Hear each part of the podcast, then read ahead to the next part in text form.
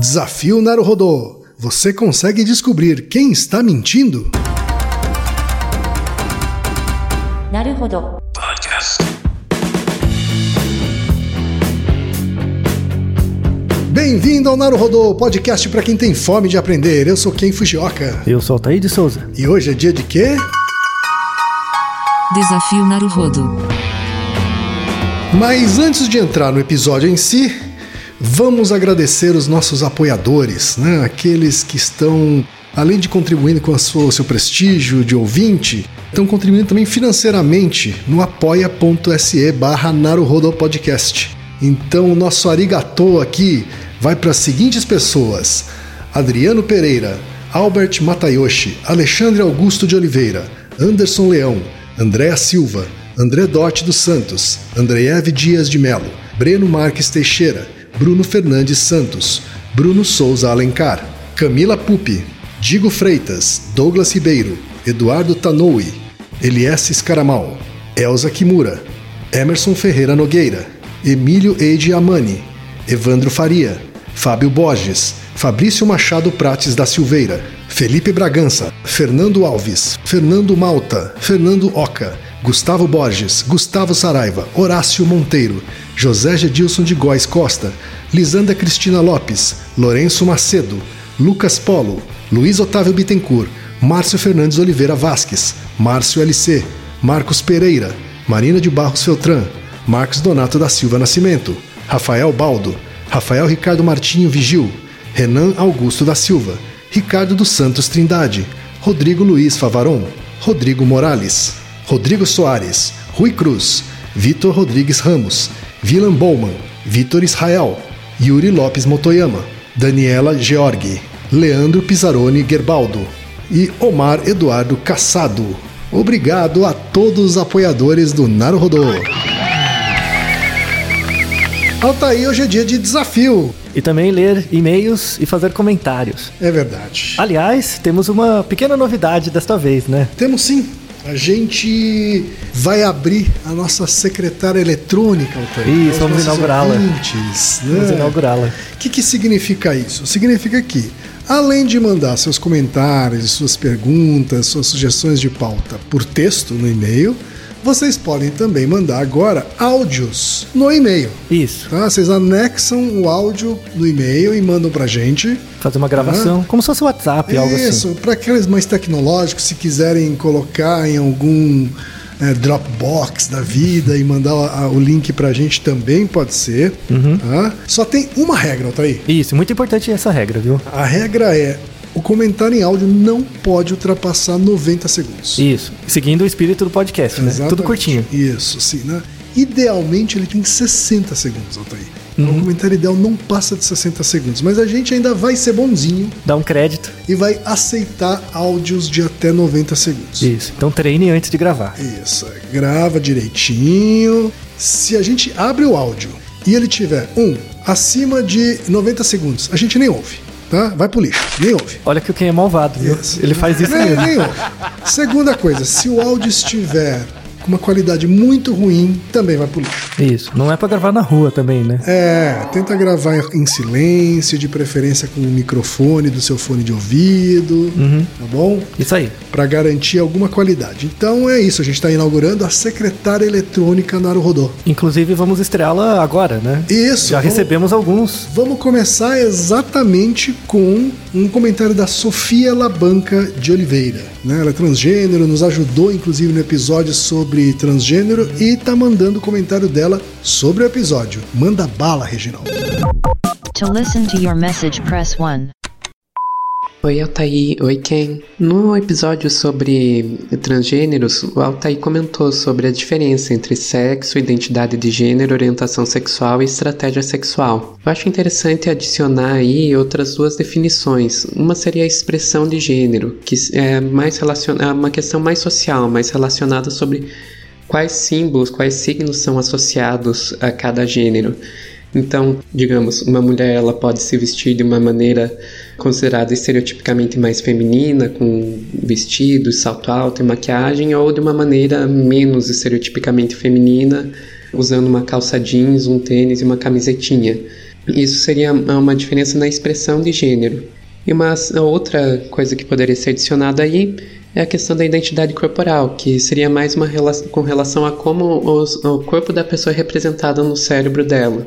Como, por exemplo, já foi demonstrado em pesquisas que homens trans, ou seja, homens que nasceram com vagina, eles, muitos deles possuem pênis fantasmas, chegando até a ter ereções fantasmas, mostrando que no cérebro deles a representação do corpo possui um pênis, mesmo que eles não tenham nascido com um.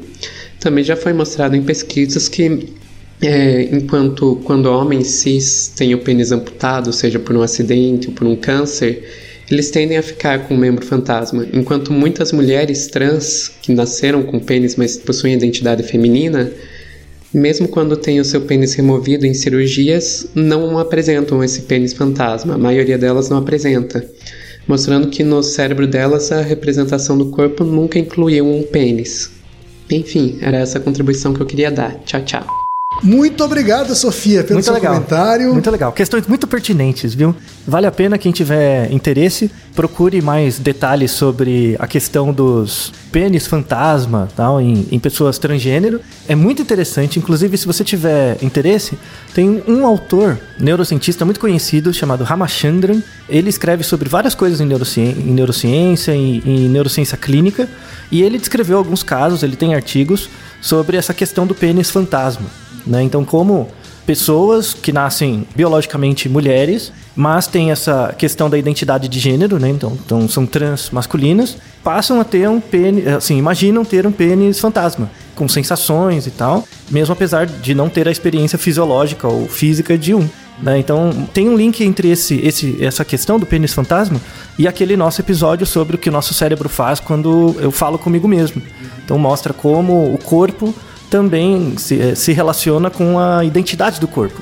A gente explica um pouquinho Nesse lá. caso, é fantasma como é membro fantasma de gente que é amputada e, Isso. continua achando que tem aquele Isso, membro. assim. perdeu Mas a nesse perna. caso aqui, ele nunca teve o membro. Ele nunca teve, mas faz parte da Mais representação de fantástico ainda, corpo. né, assim, é, e- inclusive a, a Sofia de- mostra e o Ramachandra também é, o contrário. Então tem casos, por exemplo, de homens que perderam o pênis por um acidente, uma doença, e tem ainda a questão do órgão fantasma, inclusive com ereção ou, ou com orgasmo, por exemplo. Mais surpreendente é o contrário, né? Uma pessoa que nunca teve e passa a, a ter. Então vamos deixar um link, né, com algum relato para quem tiver mais interesse poder acompanhar. É isso aí. E você também, se tiver seu comentário em áudio para mandar para a secretária eletrônica, manda aí. Por e-mail, podcast@naruhodo.com.br. O segundo comentário, Altair, veio do Jones, de 25 anos, Recife. Ele diz o seguinte: Eu sou. Olá, eu sou estudante do último ano de medicina da Universidade Federal de Pernambuco e sempre escuto Naruhodo desde o primeiro episódio e outros podcasts Família B9. Obrigado. Eu gostaria de comentar sobre o episódio do câncer na próstata. Isso. Ejaculação e câncer na próstata. Ejacular frequentemente causa eh, Reduz. reduz ou não o risco de câncer na próstata, né? O episódio Isso. 93. E peço que chequem uma informação. Na verdade, o Ministério da Saúde do Brasil não recomenda o rastreio do câncer de próstata, alegando falta de evidência, e quem recomenda isso são os urologistas e suas sociedades. Portanto, esse é um tema controverso na academia e achei que vocês poderiam abordar essa controvérsia. Ótimo, aí. Altair? Ótimo comentário, exato. A gente- Existe mesmo essa controvérsia? Existe, existe. A gente evitou comentar isso porque a gente precisava lançar um episódio antes. A gente vai fazer um episódio mais pra frente sobre questão diagnóstico, testes diagnósticos e tal. Mas precisava sair um capítulo, um episódio antes que já saiu, que é o sobre o teorema de Bayes. Certo. né? Então a gente abriu mão de falar isso e também para não deixar muito longo o podcast como sempre. Essa questão é de fato importante. O problema dos diagnósticos de câncer de próstata, seja por toque retal ou por PSA, pelas medidas de PSA, é que elas não são específicas. Então esses testes diagnósticos, eles podem servir pa- para detectar câncer de próstata, mas para muitas outras coisas também. Então, é, muitas vezes você pode expor a pessoa a um risco positivo de ter câncer de próstata, gerar uma comoção, e na verdade não ser isso, ser uma outra condição. Então, como que você pesa os ganhos e perdas, né, de fazer o diagnóstico corretamente e tal. Tem essa discussão. Na verdade, no Brasil não é o Ministério da Saúde que não recomenda fazer isso. Na verdade, é o Instituto Nacional do Câncer, né, que emitiu um comunicado em 2014 falando sobre isso e tal. E isso vem do NIH, do National Institute of Health, que fez uma revisão com a Cochrane, que é um, órgão que faz esses tipos de revisão sistemática, Na verdade, assim, eles, eles falam o seguinte, assim, para uma pessoa sem nenhum risco na família, com menos de 40 anos, não, não se deve fazer, tá? Não se deve fazer nada. Se a pessoa eh, não tiver risco na família, recomenda-se que ela faça anualmente, ou uma vez a cada dois anos, depois dos 60 anos. Né? Tem essa recomendação. Bem mais tarde, então. Bem mais tarde. No caso, se a pessoa não, tiv- não manifestar nenhum sintoma, né? Como screening mesmo, só para você ter uma ideia. Se a pessoa entre os 40 e os 60 manifesta algum sintoma, ela pode fazer o teste e ainda mais se ela tiver casos na família também.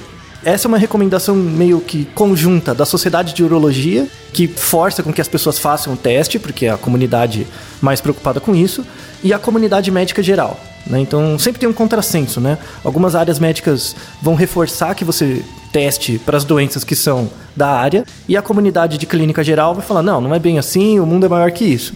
Por enquanto, o NIH, o que, ele recomenda é mais ou menos isso. Tá? Já o, o INCA, né, que é o Instituto Nacional do Câncer, recomenda que não se faça, a menos que você manifeste sintomas ou tenha indicação própria do médico. Tá? Então essa é a questão, mas vamos voltar a esse ponto posteriormente. E obrigado pelo seu e-mail. Obrigado, Jones. Próximo comentário, Altair, é do Yuri Motoyama, que é profissional de educação física, 33 anos, da Praia Grande, São Paulo. Ele diz o seguinte: Olá, meus queridos. Antes de mais nada, eu quero agradecer pelo excelente trabalho de divulgar a ciência e ajudá-la a se tornar popular nesse país tão carente nesse sentido. Ei, obrigado. Obrigado, Yuri. E aí ele vem um e-mail grande aqui, Altair, falando sobre o episódio 88, que é o Estamos próximos de uma cura para a AIDS. E aí a gente comentou, você comentou, Altair, sobre o ácido lático. Né? Ah, e existe um senso, um senso comum aí né, de uma relação entre ácido lático e É, né? e problemas. E exercício físico, É. né, etc. Não, né? então- o que, qual é o comentário? Que resume aqui o comentário do Yuri. Então, a, a associação entre a- o aumento de ácido lático no músculo e, e cãibra, ou, ou dor, né, principalmente dor, é verdade, né? Quando você faz muito exercício, aumenta a quantidade e tal. O problema é que tem-se um histórico de como gera dor, né? Então, você faz exercício muito intenso, aí gera essa dor, essa dificuldade de se movimentar, as pessoas acham que o ácido lático é ruim, necessariamente, né? Então, ah, se eu, eu fiquei com dor, quer dizer que eu fiz mal para o meu corpo, algo assim. Isso não é necessariamente verdade. Claro que tem excessos, né? Então, você não vai fazer tanto exercício a ponto de lesionar o músculo de forma grave e tal. Mas o ácido lático, por muitos anos, décadas até, ele foi visto como algo ruim, algo tipo como um subproduto de outras atividades metabólicas que não tinha nenhum valor, né? Mas na verdade, ao longo dos- das décadas, é, isso ficou como uma questão popular, mas já trabalhos mais formais já descobriram isso há pelo menos 20 anos, mostrando que o ácido lático tem várias, vários benefícios, inclusive benefícios cognitivos. Né? Ele, ele atua no cérebro em algumas vias, substituindo, por exemplo, glicose em alguns processos e tal. E aí isso que o Yuri trouxe à tona. Né? É, Como profissional de educação física, é, isso é uma coisa que é cara para os profissionais de educação física. Né? Então a- o ácido lático ele tem benefícios e, e é importante. É, vamos deixar na postagem um. Ele, deixou, ele, ele diz, inclusive, aqui, Altair, que a nomenclatura mudou para lactato. Isso, lactato, né? Ele Que é- diz assim: em 2004, a Science publicou um artigo sugerindo a utilização de lactato até como suplemento para melhorar a performance em atividades aeróbias. é verdade. Hoje, o lactato é estudado como um importante evento químico que ajuda a retardar a fadiga muscular, como um mecanismo de tamponamento intramuscular que, além de ajudar a manter o pH estável durante atividades intensas, ele ainda serve de combustível para o sistema nervoso central, fígado e coração. É verdade. Mais recentemente, já estão estudando a contribuição do lactato como um dos principais combustíveis do sistema nervoso central em atividades intensas em vez da glicose. Chamo isso de quebra de paradigma, pois essa molécula passou de vilão para mocinho atualmente. Verdade. Mas um- uma coisa importante: é, não faça essa suplementação sem a- a- apoio ou, ou sugestão de um profissional, ou de educação física, ou médico, ou coisas assim, tá? Nem essa e nem nenhuma É, exato. complementação, né? Isso, Suplementação. é. É, não é pra você popularizar igual todo tipo, todo tipo de bobagem que se ouve por aí, tá? Vamos deixar no- na Começar a descrição. consumir lactato como se fosse whey protein. assim, Isso, né? é, não faz nenhum sentido, tá? Então calma. Vamos deixar um post pro blog do Yuri, né? Ele tem um, um Isso, que tem vários links aqui que ele deixou pra gente, né? isso como informações para quem tiver mais interesse. É, relacionando isso com a AIDS, né? Na verdade, não, não com a AIDS em si, mas com, como um, um efeito adverso né, do, do, do uso dos medicamentos para para HIV. Um deles, um- alguns dos medicamentos aumentam de fato a quantidade de lactato e tal. E isso, na verdade, pode ter impacto ruim, sim, sobretudo sobre o funcionamento do rim. Tá? Então, quando tem certos tipos de eh, remédios retro- antirretrovirais que podem gerar um excesso de ácido lático muito maior do que você teria pelo exercício. E aí isso é de fato ruim e pode sobrecarregar principalmente o rim. Então, é, quando, quando eu falei naquele episódio, era era uma coisa mais alta, mais grave. Mas o comentário do Yuri é muito importante, por isso que a gente coloca aqui. Perfeito. Próximo comentário, tá aí vendo André Vicioli. Olá pessoal, tudo bem? Meu nome é André. Hoje eu vi o episódio 26 de vocês sobre meditação. E gostaria de saber se vocês sabem alguma dica sobre como meditar direito. Porque logo que eu terminei o podcast, eu tentei meditar e achei difícil achar uma posição confortável. Ficar com a coluna ereta por muito tempo me doeu a coluna. Na verdade, meu corpo inteiro ficou tensionado para ficar na posição. Tem algum jeito certo de fazer isso? Gostaria de elogiar também o podcast, ele é muito bom. Obrigado! Então, é, ótimo comentário. Alguma dica pro André aqui? ó? É, ótimo comentário. As pessoas acham que o mindfulness, por exemplo, a meditação, é algo que você tem que ficar relaxado, é, solto. É, na verdade, sua- a- a- o treino é para relaxar a sua mente, né? Com, com es- esvaziá-la, né? Entre aspas. Mas o, o efeito do mindfulness no corpo é de fato, no início, ele dói. Porque você vai ficar numa posição por muito tempo que você não está acostumado, né? Então é um treinamento físico, como Ah, qualquer outra. músculos que você não está acostumado a usar. É, né? ou mantendo eles rígidos, né, por mais tempo. Então, é, é, de fato, dói mesmo no, no começo. Recomenda-se, é, inclusive a gente vai deixar como comentário um link para um, um roteirinho de como começar o Mindfulness, né, caso você tenha interesse. No início se recomenda que você, de fato, mantenha a coluna ereta, mas comece fazendo por pequenos períodos. Então começa fazendo uma meditação por um, dois minutos e aí todo dia você vai aumentando, o, o- com o passar do tempo você vai aumentando o período. Também para garantir o condicionamento do corpo. né? Lembrando que mente e corpo não tem essa diferença. Então quando um sofre, o outro tem que compensar e vice-versa. Perfeito. E para finalizar, Altair, temos uma canelada? Temos um Genkotsu, né? Na verdade é um auto Genkotsu, tá? É- Eu estou me dando um Genkotsu. Porque a gente... Autopunição. É uma tá aqui o chicote, Altair. Tá aqui É. o chicote. É, a gente ouve os episódios depois, né? E aí, como a gente grava meio de sopetão, é, passou, sabe? Aí tem a sessão Genkotsu. Então, foi no, num Rapidinhas, que era a pergunta era se é possível comer carne humana e tal. É, eu mencionei que prions eram vírus, e prions não são vírus. Prions, prions são mais simples que isso, são apenas proteínas. Em geral, pequenos grupinhos de RNA, bem pequenininhos. Então, eles são mais simples do que... é, Mais vírus. simples ainda que um vírus. Bem mais simples. Geneticamente falando. É, inclusive recebemos perguntas, por exemplo, dizendo o que é uma vida. E aí o, o Prion, por exemplo, é um exemplo do que desafia isso. Né? Porque o Prion consegue se reproduzir, mas é tão simples, e aí? É vida ou não é? né? Então, vamos fazer um episódio posteriormente sobre isso. Tá certo, ficou aqui então a canelada aí como punição. A gente vai fazer um episódio sobre Prion. Isso, verdade. bom? vamos fazer um. Esses eram os comentários de hoje, então, Altair, que a gente selecionou pra hoje. Vamos pro desafio anterior. O resultado do desafio O anterior. resultado do desafio anterior. O desafio do bar. O desafio anterior, Altair, é o episódio 87. E a pergunta é: qual é a resposta para o enigma do bar? Tá? Eu vou recapitular rapidinho aqui o enunciado. Que são três amigos em um bar, beberam muito, mas era final do mês e eles estavam sem muito dinheiro. Então resolveram fazer um jogo. Vamos, um deles disse o seguinte: vamos decidir quem paga a conta jogando cada um uma moeda. Aquele que obtiver um resultado diferente dos demais paga a conta. Se todas as três jogadas produzirem o mesmo resultado, então uma segunda rodada de jogadas é feita, e assim por diante, até que alguém obtenha um resultado diferente dos demais. Qual a probabilidade de que mais de quatro rodadas sejam necessárias? Tivemos muitas respostas? Pergunta de matemática, né, Altair? Ah, um pouquinho, né? Não custa Desafio nada. de matemática sempre tem menos resposta. Teve menos? Sempre Que tem menos droga. E não era tão difícil. É uma coisa. É um padrão aqui. É, temos não- que. Vamos mudar isso com o tempo. A gente não vai deixar de fazer enigmas de matemática por causa disso. Claro que não, com certeza tá? não. Porque a gente precisa é elevar a barra. Isso, estímulo. Fazer as pessoas treinarem a um pouco. Não vai descer a barra do Naruhodo. Verdade. Hã? Pela sua preguiça. A gente vai subir a barra Isso. dos ouvintes. É isso que a gente faz. Muito bem. Tá bom? E, e- mas teve gente que acertou, certo? Teve gente que acertou. A gente teve algumas respostas, sim, algumas algumas dezenas de respostas, né? Porque alguns enigmas a gente recebe centenas. Ah, A gente teve dezenas, tá? E o vencedor, oficialmente o vencedor, né, que é aquele que mandou primeiro a resposta correta, O rapidinho. é o Rodrigo Constantino. Tem 23 anos, Santa Maria, de Santa Maria, Rio Grande do Sul. ah parabéns. Gaúcho de Santa Maria, tchê. Isso. Né? E ele mandou a resposta de uma linha. Disse, Creio que a probabilidade seja de 0,39%, ou seja, 1 sobre 256 avos. Tá certo. Um, ou 1 256 avos. 1 sobre não, é? 1 sobre 256 ou 1 256 avos. Tá, Tá certo. Tá certo. É. Né?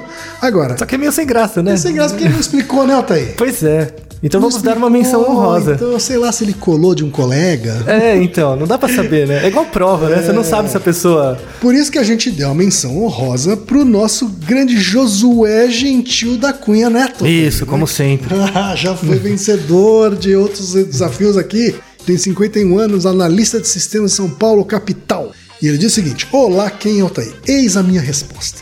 Existem oito combinações possíveis de três pessoas jogando cara ou coroa. Destas, uma corresponde a três caras e uma outra corresponde a três coroas. né? Então a gente tem as oito combinações, sendo que uma é três caras e uma é três coroas. Duas combinações sobre as oito combinações possíveis correspondem a 25%, ou um quarto. Né? Para dar quatro jogos seguidos, corresponde ao jogo 1 e jogo 2 e jogo 3 e jogo 4. Todos com a mesma possibilidade de, ou probabilidade de 25%. Né? Como o E na matemática corresponde à multiplicação, temos que 25% vezes 25% vezes 25% vezes 25%, que dá, adivinha? 0,39%. Né? A resposta lá do Rodrigo. Uma chance muito pequena de ocorrer em quatro jogos em que saiam três caras ou três coroas, ocasionando um quinto jogo pelo menos para desempate. Portanto, 0,39% ou 1,256 avos é a minha resposta. Muito bem, certíssimo. Grande Josué! Certíssimo. Para, para, os poucos, para os poucos que têm interesse ainda em probabilidade, isso é um- um- uma conta é, de uma distribuição binomial. Então você poderia resolver usando a fórmula da distribuição binomial também. Exato, o, e o Josué re- respondeu aqui com praticamente aritmética. Aqui, Isso, simples, é, só pensando no problema. Só Isso é o mais importante. né? Inferindo e usando continhas básicas. Isso, aqui. só imaginar a situação, a probabilidade é isso. Exatamente. Então, valeu a resposta de Josué aqui, menção honrosa para ele. Muito bem. Ah. E o próximo desafio? Vamos pro desafio novo, Altair? Ah, vamos. O desafio novo, Altair, ele veio de um ouvinte. Ah, um ouvinte mandou dessa vez. A gen- A verdade é que faz tempo que a gente está tentando fazer alguma coisa junto com esse ouvinte, Altair. Ah. É o Éder Ribeiro Ferreira. O Éder Ribeiro Ferreira, Altair, o Éder, ele é editor de um site muito legal chamado Mais Inteligente. Uhum. maisinteligente.com.br. Vão ao site, visitem. ele é o interessante. site assim, porque é um site que ele, onde ele reúne vários enigmas, Hum. charadas, sabe assim? Ele, ele cria charadas. né, assim, ele, ele, ele tem um compilado de charadas clássicas e enigmas Uhum. clássicos, mas ele cria charadas. Ótimo. Tem uma charada que está no ar, inclusive, agora, que é cabeludosa. Uhum. Cabeludosa. A gente só não vai usar aqui porque é uma charada muito visual.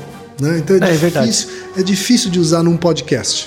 Tá? Mas é extremamente complicado. É, mas é a charada 4 que tá lá, né? Dependendo de se você ainda tá ouvindo em 2017 esse, esse- esse episódio, é, ele tá lá no ar, né? Em setembro de 2017, tá lá no ar no site Mais Inteligente, a charada 4 que é muito visual. É baseado numa imagem, né? Então, Exato. Então ele mandou uma outra pra gente usar aqui. isso. Vamos Tá ver bom? o que vocês acham, né? Enunciado então é do Éder, né?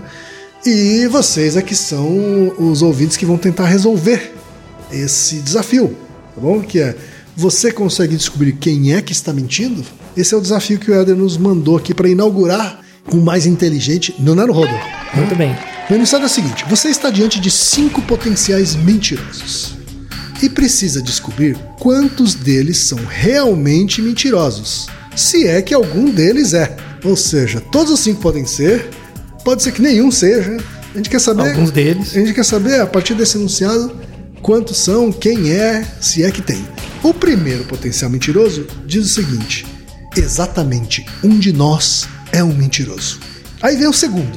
E o segundo fala o seguinte: exatamente dois de nós somos mentirosos. E aí vem o terceiro. E o terceiro diz o seguinte: adivinha, Altair? Exatamente três de nós somos mentirosos. O quarto fala: exatamente quatro de nós somos mentirosos.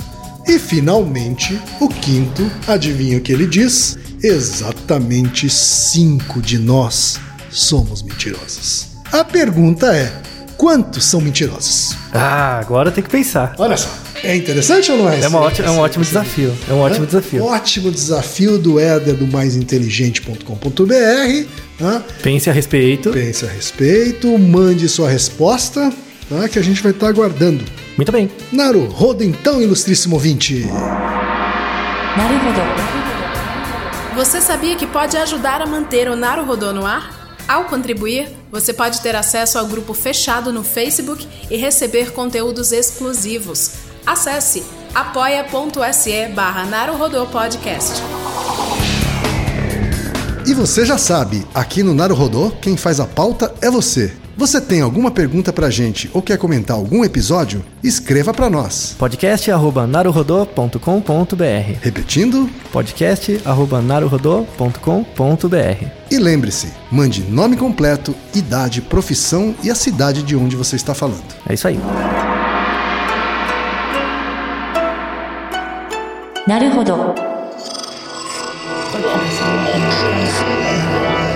Esse podcast é apresentado por b9.com.br.